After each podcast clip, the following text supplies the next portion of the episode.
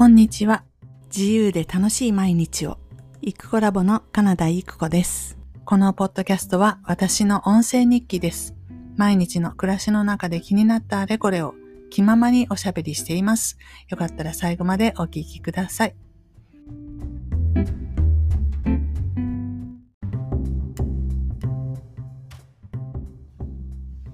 こんにちは、イクコラボです。えー、10月31日火曜日の午後、えー、午後3時を回ったところです。えーと、今日も午前中作業に没頭していてですね、それで、ポッドキャスト午後になっているんですけれども、今日私11月1日だと完全に勘違いをしてて、起きた瞬間に。それで、よし、11月1日からいろいろウェブの方で管理しているウェブの方で変更する点があるので、せっせとその作業を黙々と粛々と取り掛かったんですよ。ほんで、なんやかんやでやり終えて、よしと思って、ふと見たら、今日の日付10月31日じゃないですか。しまった1日フライングだったっていうことなんですけど、まあ、それもあと半日ぐらいして、すれば、明日になってるんで、ほっとこうと思います。あのー、11月1日から、えっ、ー、とウェ、ブっていうか、あの、落筆の方なんですけど、ちょっとね、えっ、ー、と、ある、一つのセミナーを値上げをしますということで、まあ全体の構成としては今、メインは、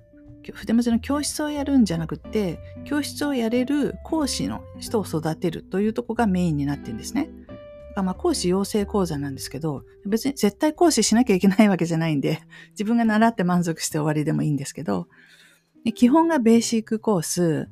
でそれ終わった人には、さらに、あの、実践的な、本当に教室で使えますみたいな、あの指導案付きの内容を入れ込んだアドバンスコースというの。この2本立てなんですね、基本は。なんですけど、まあ、時々先生子供に教えたいんですけど子供に何やったらいいですかとかっていう質問があって子供用のコースを作ってこれがなかなか面白く、うん。で、あの、子供からアートっていうコースをね、これいつ作ったのかな？今年の夏前ぐらいかな作って、私はじゃなくてつとむが作ったんですけど、今回つとむが作って自分で動画撮ってくれたんで、私がサクッとこう、あの、ちょっとだけ編集して、で、そのまま、あの、教材として微妙に入れたという状況の子供からアートっていうのがあったんですけど、これって、あれだよね。本当にいろんな教え方っていうかいろんな技法があるもんだっていうことで、アドバンスに入れようぜってなって、で、ベーシック終わった人のアドバンスっていうところをもっともうボリューム、その子供からアートを入れると、もともとあった動画が12本。で、その子供からアートが11本。なぜか11本あるので、全体で23本の動画教材になるじゃないですか。で結構な分量なんですよね。でもちょっと入れて、でそれとこれを合わせた金額にしちゃおうぜって、全員にこれをやってもらうことにしようぜってなって、それで、ね、値段、金額が上がるっていうことと内容が増えるっていうことで、私的にはその内容が増えるっていうのを、要は、その、受講生だけが見れる会員制のサイトがあってね、で、そこの中に全部の動画が見れるようになってるんですけど、まあ、ベーシックの人はベーシックしか見れません。アドバンスの人は、アドバンスとベーシックと両方が見れます。で今回、アドバンスになんか子供からアートを入れた。新アドバンスと呼んでるんですけど、新アドバンスが、の新しいそういう会員ランクを作って、この新しい新アドバンスっていうランクになっている人は全部見れるよというふうに、うんと、要するにこの、このランクの人はこのページは見れるけどこれ以外は見れないとか、そういう権限をね、全部のページにつけていかなきゃいけないので、うん。まあ、これカテゴリーごとに作ったりもできるんですけど、間違いがとても怖いので、1ページ1ページ、ちゃんと権限が、を手動でつけるということをしていたりするんですが、まあ、とにかくこの、その、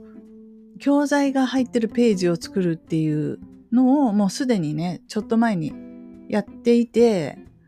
で、権限もちゃんとつけて終えて、で、今日が11月1日だと思い込んでいたので、今日、メニューですね、ホームページ、トップページから見れるメニューの中に新アドバンスっていうのを入れて、で、あとなんだそのことをこう文章に書いて、あの、皆さんにね、え、と、もうすでに講師になってそのサイトを使っている皆さんに分かるように通知までして、っていうふうに、あの、作業したんですよ。で、やったと思ってたら、一日フライングしてたっていう話ですね。で、まあ、そのアドバンスコースっていうのを中身を増やすと同時に金額をあの少しですけど、あと、値上げをする。と、同時に逆に感覚アートオンライン教室という毎月オンラインで習うやつ、まあ、習い事チックのやつですね。それは今まで3800円だったのを2800円に値下げをするっていうことで、これはただ値段を下げるだけでいいんですけど、うん。あの、まあ、いわゆるサブスクですよね。月額課金っていうやつ。ね、私の方の作業としては、ホームページに表示してある値段を書き換えるっていうだけなので、これはすぐにできましたけれども、うん、やらなきゃいけないことリストの中ではね、ちょっと、あの、忘れちゃダメだと思ってメモしてたやつです。そう。サブスクに関してはね、本当に、えー、この10年、20年の間に何度も何度もどういう仕組みを使ってやるのが一番楽なのかっていうのはね、何度も研究してるんですけど、多分ですけど、現状でも、えっ、ー、と、ペイパルを使うのが一番楽じゃないかなと思います。特にこの追加料金とかなしで、普通にペイパルってそういうことができるはずなんですけど、うちのお客さんのこう年齢層が高いっていうところで、未だにやっぱり中央値が60歳ぐらいなんじゃないかな。ね、ちょペイパル派みたいな感じですよね。で、ペイパルってなんていうかな、普通だとクレジットカードの番号を入れるぐらいはおばさんでもできるんだけど、ペイパルってペイパルアカウントを作ってログインとかしなきゃいけないですか。で、おばさんたちログインっていうのが嫌いなんですよね。何何って。で、パスワードはすぐ忘れちゃうし。で、ちょっとペイパルっていうのが敷居が高いなと思って、で、結局 うちそれ2、3年前から始めてると思うんですけど、スクエアの、スクエアっていうそういう収納代行の会社ですね。外資ですね。それの、えっ、ー、と、請求書発行機能っていうのがあるんですが、請求書って言ってもメールで通知してくれる請求書。これが、えっ、ー、と、あれができるんです。サブスクっていうか、定期、定期的に発行するっていう機能があって、なんで、一回設定しとくと、定期的にその、その人が、例えば10月、11月1日に1回目を支払ったならば、翌月の1日に、その、あの、えっと、同じ金額の請求書を発行してくれるっていう風で、で、相手の人が、うんと、カード情報を記録、記憶する？保存する？っていうチェックさえ入れといてもらえば、あの、自動で引き落としみたいな状況にできます。で、これはただ何がめんどくさいって言って、一人一人の請求書を最初に設定しないといけないんです、手動で。うん。でそれはめんどくさいんですけど、でもまあ、やめるって言われた時も、わかりましたって言って、その請求書を止めるだけでいいので、うん。こう、自動でどんどん更新されてしまうで、誰がどのタイミングかわからないみたいなのに比べると、やっぱりもう最初から手動でやっとくのも分かりやすくていいかなって感じです。で、似たような機能で多分ですが、国産で言うと回避ペイっていうのがあって、回避ペイ使ってるところ多いですよね。ね、多分ですけどなんか手数料がちょっと高かった気もするし、入金サイクルっていうことがあって、スクエア入金サイクルめっちゃ早くて、課金して支払いが起きた翌営業日ですよ。次の日に、みずほと、あの、三井住友？その2項に限っては、翌日払いっていうか、翌日入金なんで、もう、振り込みと同じ状態ですよ、ほぼね。もうすごいと思って、スクエア一択だと思いますね。皆さん多分ああいう外国のサービスっていうものにそもそも、うん、なんだろう、抵抗感を持っているので、とっつきが悪いのかなと思うんですけど、スクエア絶対いいと思いますよ。あの、管理画面とかもめっちゃシンプルで使いやすいし、なんで、回避ペイとか時々、なんか、と、なんかエラー、エラー、なんかシステム障害とか起きてるのってあれ、回避ペイじゃなかったですかね。なんか国産のところって結構ちょくちょくそういうのを見るので、回避ペイじゃないですね。なんとかペイか。まあちょっとそのシステムの安定性とかいうとこも鑑みると、ペイパルもしくは、えっ、ー、と、スクエア？直接使うならね、それがいいんじゃないかなと私は思いますけどね。で、まあ、組み込み型で強いのはストライプっていうサービスがあるんですけど、まあ、自分のとこのシステムにこう組み込むというか、連携して使いたいとか言った時には、ストライプがいいんじゃないかという気はしますけど、まあそうごちゃごちゃせずにそのままダイレクトで使うっていう時にはスクエアがおすすめだし、多分最近スクエア内でショップを作る機能が公開されたと思うんです。使ってないけど。うーん、何か他のショップを作るあのサービスと連携してるのかもしれない。まあ、そういうので作れば、えっ、ー、と、ほぼほぼベースと同じように、うん、収納代行込みの、あの、ショップも作ることができると思うし、えー、ってことでございますが、私の場合、ワードプレスユーザーじゃないですか。こういうのは、なんて言うんですか？ワードプレサーっていうのかな あの、利用者なんで、私がショップを作るなら、ワードプレスにウーコマース入れて、ウーコマースに、えー、スクエア、あるいはペイパルのプラグイン、アドオンを追加して、それで出来上がりって感じです。現在一つだけ運用してるネットショップは筆文字のショップなんですけど、これそのようなことで、ペイパルではなくてスクエアだけかな。あの、まあ、カード払いの、えー、方法としてスクエアでやってできてます。そのシステム利用料はゼロでございまして、でもちろんスクエア使った場合は 3. 何パーセントの手数料は引かれますけれども、うん。って感じでございます。まあ、セキュリティ的な問題が起きたことこの何年かで一回もないですし、絶対やっぱり安心感が、うん、あの、い、大きいとこほどセキュリティも強いと思うんで、ちゃんとしたとこに使った方がいいと思います。はい、実際。ええ。っていう話は全然、あの、本日とは関係ないんですけど、まあそんなようなことでえー、今朝はウェブ、ウェブの作業をしてたし、ここ数日も、その、本当に久しぶりにね、ウェブサイトっていうかページを作ったりしてやってます。で久しぶりに使うもんだから使い方忘れちゃって、ワードプレスのその記事の書くとこあるじゃないですか。あそこにもう今ブロックエディターって言っていろんなブロックを入れていくといろんなのが作れていくんですけど、なんかブロック種類増えてない？みたいな感じで、これ何？みたいな。で、これ入れてみて、あ、そういうことか、これは違うなって消したりとか、そのことしてるんでめっちゃ時間かかったんですけど、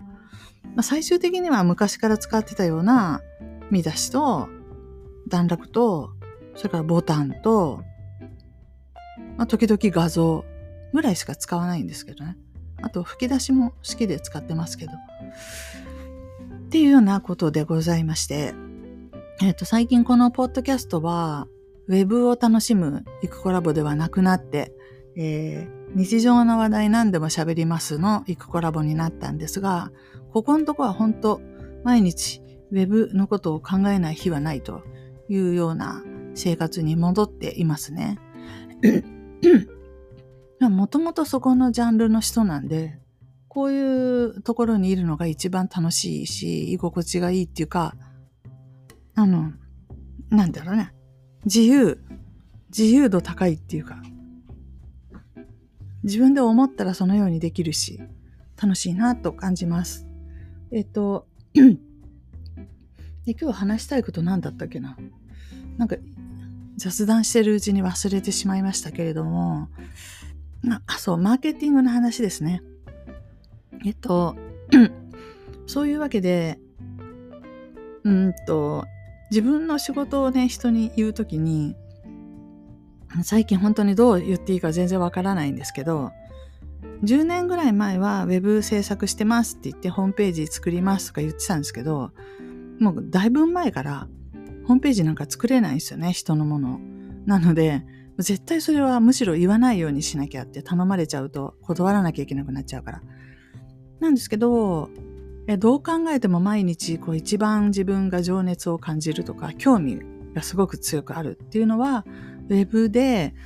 どうやってこう集客してで自分のサービスやものを売っていくかっていうそのルートとか考えるのが結構好きですね。まあ、ぶっちゃけ。で、そのことを巷でどう呼ぶかって言ったら、ウェブマーケティングと呼びますよね。そういうことですよね。なんか私、ウェブマーケティングやってますって言うと、すごい大きい、大きい会社で、本当に広告費何千万とかで、あの、広告で AB テストしてとか、っていうイメージがあったんですけど、でも、うち、個人経営でそんなんするわけないんですけど、興味を持ってやってるのは何かって言ったら、ウェブのマーケティングだなって、ここ2、3日前に気がついて、そうか、私ウェブマーケッターだわ、と思ったっていうことが言いたかった話です。そう。で名刺には書きません。だって、ウェブマーケティングやってますって言ったら、うちのも頼むって言われても、できるわけねえだろって感じなんで、自分とこで精一杯なのに、何言ってんだみたいなことですけど、この最近自社のマーケティングが、どうやら、こう、均衡を掘り当てたじゃないんですけど、なんて言うんですかね。なんか、なんか、あの、油田を掘り当てたじゃないけど、そんな勢いのいいもんでもないな。鉱脈？何かの鉱脈にカチンと当たったっていう感じがあって、あの、毎日に近いほど、その一応の申し込みがあるようになったんですね。もちろん、このうちの主力はベーシックコースなんですけど、今定価で言うと20万で、これなかなか即決で買う人っていうのが探せなくてとか、なかなかそういうふうに誘導ができなくて、5月からやってるんですけど、まあ、やってもダメ、やってもダメみたいな、いろんなことやってもいつもダメだったんですけど、抱き合わせでお試しコースをくっつけたんですね。そしたら、みんなお試しコースの方がどんどん参加してくれるようになって、っていうことで、あ、なんか来た。これ、これだったのか、みたいな手応えをすごい今感じてます。でそのお試しコースは何ヶ月か前に考えて、一応もうリリースしてるんですけど、お試しコースに入るっていう人が見つけられなかったんですね。なんかダメじゃんこれとか言って、一旦やめようかぐらいだったんですけど、あの、本体ベーシックの広告を出します。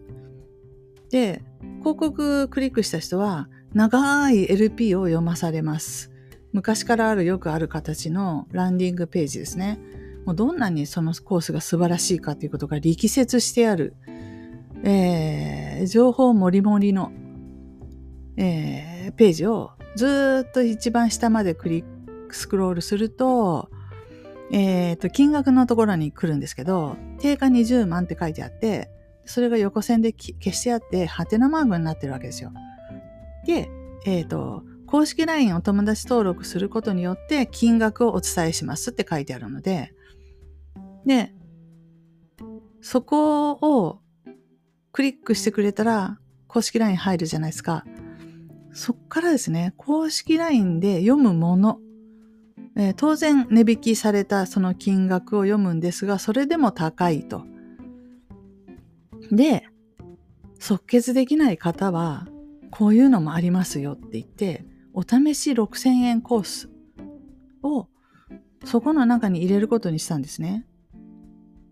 なんか、1LP1 オファーっていうセオリーがあるんで、一つの LP の中でこれもありますっていうのは言わない方がいいっていう風になんかで読んだ気がして、気が散るし、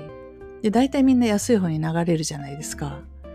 でももう安い方に流れてもいいやっていう決断をね、してね、ま、全部スカで終わるくらいだったら、安い方でもいいから入ってくれという感じで、そこに抱き合わせというか、最初に送られるメッセージの中でもうすでにそれを紹介してしまう。ということをした結果、その初めてさんの参加者がちょっとずつ増えて、で、なんとその初めてさんをやってくれた人5人中3人がベーシックに進んでるんですね。そう。だからこれは要するにただ安いものじゃなくって入り口商品として機能しているっていうことです。そう。えー、化粧品における1本目は1000円とか。試供品最近あまりない、おすすめない、えーと、ないと思うんですけど、流行として、1本目でもお金は払った人しか欲しくないみたいな。ただの客はあんま良くないっていう多分そういうことで、本当は5800円の化粧水なんだけど、1本目だけ、今だけ、えっ、ー、と、880円ですとか、そんな感じで。おすすめして、まあ、現品が来るわけで、で、あの、赤字だったり、わかんないけど、あの利益なしだったりするのだろうと思いますけれど、そうやってやって、そうやって配る商品のことを、まあその入り口商品と呼んでて、そして気に入ってくれた人が化粧本体は買うわ、乳液は買うわ、クリームは買うわ、みたいな感じで、どんどん他の商品も買ってくれるようになるっていう、そういう図式ですね。その入り口に当たる商品として、この初めてさんっていうのが機能しているってことに気がつき、よし、来たみたいな感じでございますよ。で、本当に不思議なもんで、初めてとかやってない人もベーシック突然入りたいんですって言ってきたりとか、そういうことが起きてくるので、やっぱり、あの物事全部エネルギーで繋がっているって言いますけど、本当にそれはそうで、勢いがあるところには巻き込まれていろんなものがやってくるっていうことがあるんだなっていうのを最近感じているところです。で、その勢いって何って言ってエネルギーだと思うんですけど、エネルギーって何って言ったら、やっぱり楽しいと思うこととか、もっとやりたいとか、もっとどんどんどんどんこれやりたいとか、そういう気持ちイコールエネルギーだし、あの、物事がポジティブに、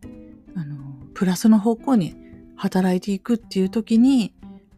あの、役立つというか、そういう結果をもたらすエネルギーなんじゃないかなと思うので、ここ私やっぱり、うーんと、こう人に利用されてる感があった時にすごい楽室の仕事とかするの嫌だなと思ったこともあったんですけど、でもこのマーケティングって面白すぎると思って、でこれがうまくいったらそれこそ頼まれた仕事だってできるようになるかもしんないっていうくらいだったりするので、そう、これからこの今11月ですから、今年はあと2ヶ月ですけど、今年から来年にかけて、まあ特に来年、どういうジャンルに自分をこう集中的に持っていくかって考えたときに、もう自分がいろんな商品をセールスして歩くとか、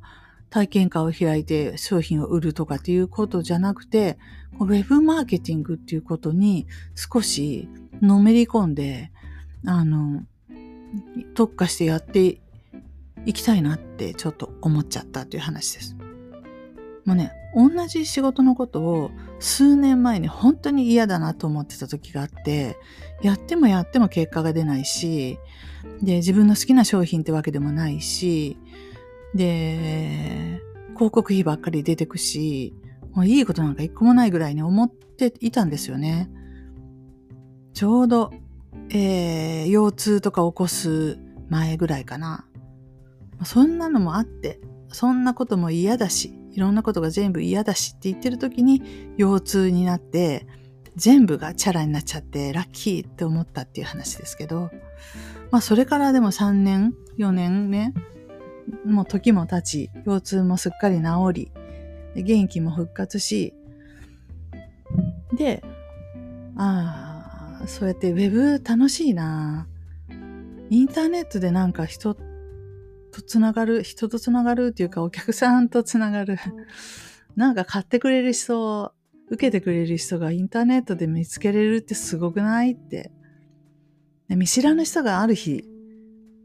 問い合わせとか注文のフォームとか送ってくるわけですからね、本当に嬉しいんですよね。こういうことがもっといっぱい起きたらいいなって心から思うし、楽しいって思うし、うん。これはややっていかなきゃなと思ったっていうことが今日喋りたかったことでございます。まあね、ウェブマーケティングとか言うと本当難しいんですけど、でもみんな直感的にみんなやってますよね。20代、30代ぐらいの女の人だったら、全員、全員じゃないけど、なんかやれると思うことがあったら、インスタで何でもバンバン発信して、で、あの、DM で問い合わせてって言って、問い合わせあったら、 Zoom なりなんなりで、ゴリゴリやってっちゃって、そこにはなんか設計とか思想とか何もないないし、お金もかけてない。 Zoom ぐらいは有料にしてると思いますけど、インスタだって別にね、まあ広告出す人は出すけど、そんなに何千万とかいう話でも何百万でもない。1万、2万みたいな。十分それでペイできる。ちょっと回ってきたら10万ぐらい個人でも出せれるんじゃないかなっていう人がいっぱいいるんで、こういう人みんなマーケティングやってるってことですよ。ちゃんと、うんと、分析っていうかその、これを言語化するとしたら、彼女たちがしていることを、そしたら、これは何ですかって言ったら、ウェブマーケティングだねっていうことになるんですけど、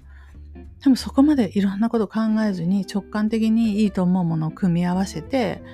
で、結果が出ればいいんで、実際申し込みあったら彼女たちは自分でやんなきゃいけないですからね。教えるだの、作ってあげるだの。だから全部を自分で一人でやってるので、まあ大変だろうなと思いますけど、でもゴリゴリやってっちゃう若さなのか何なのかわかりませんけど。あの、こんなんやってどうしようとか思う以前にもやるしかないとかいう感じでゴリゴリやってっちゃうっていうのが、ね、今時の若い人かなと思いますが。まあそんなわけで、えっ、ー、と、ウェブマーケティング、またこれからしばらくそういう話が増えるかもしれませんが、うん、聞いてくださる人がね、きっとね、そういう話苦手かなと、何言ってんだこの人みたいにわかんないって思われたら嫌だなっていうのも半分ありつつ、